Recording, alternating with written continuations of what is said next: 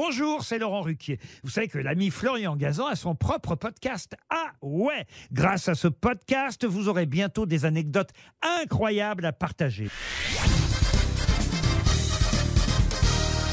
Salut, c'est Florian Gazan. Dans une minute, vous saurez qui a inspiré l'expression à la queue leu Ah ouais Ouais, et ce n'est évidemment pas Bézu, puisque cette expression existait bien avant que tout le monde s'éclate.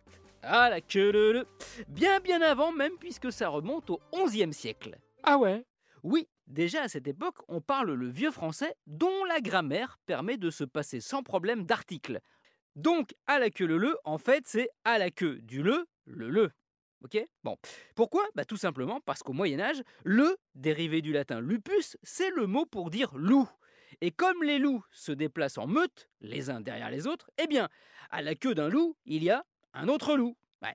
D'où l'expression qui s'est simplifiée au fil des siècles. Ainsi, dans Gargantua, en 1534, Rabelais l'utilise pour désigner un jeu où les enfants sont en file indienne et se passent à tour de rôle un camarade qu'ils portent sur leur dos.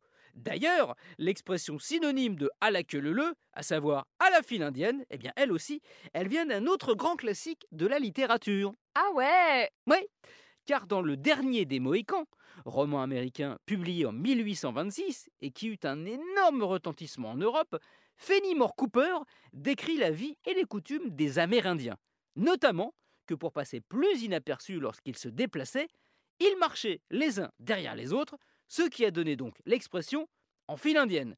Mais bon, pas sûr que ça aurait été aussi marquant en chanson, tout le monde s'éclate. À la file indienne, ah ah, à la file indienne. Voilà, c'est moins bien.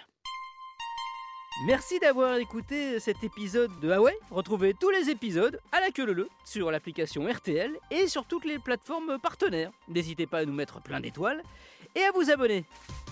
A très vite et que tout le monde s'éclate avec Ah ouais